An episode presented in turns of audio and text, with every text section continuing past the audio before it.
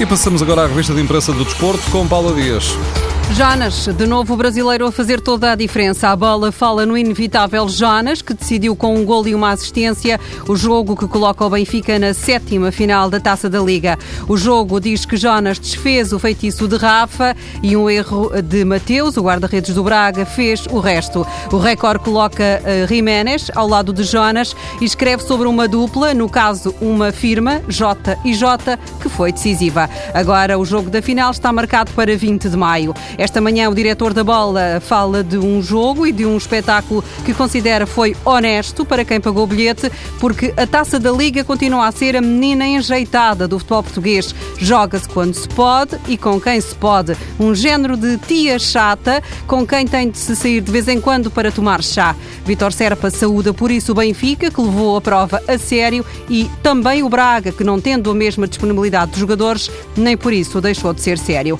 Depois das críticas de Rui Moreira, o Futebol do Porto saiu em defesa de Antero Henrique. A propósito do projeto Visão 611, o clube garante que o conceito foi desenvolvido durante cinco anos e criou ferramentas para alcançar títulos repetidos em diversos escalões, detectando e potenciando o talento.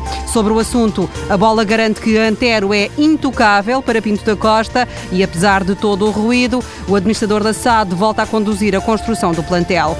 Slimani tem um desabafo. Os jornais reproduzem as declarações do Argelino ao jornal da equipe. Slimani assume que será uma grande desilusão se o Sporting não for campeão. O jogador não tem a mínima dúvida que os Leões merecem o título porque são a melhor equipa. Nesta entrevista, Slimani elogia Jesus, diz que o treinador é taticamente muito forte, é tolerante mas exigente, parte a cabeça a toda a gente, não é só a mim. O Argelino, goleador em Alvalade, diz ainda que Jesus tem a escola de Leonardo Jardim.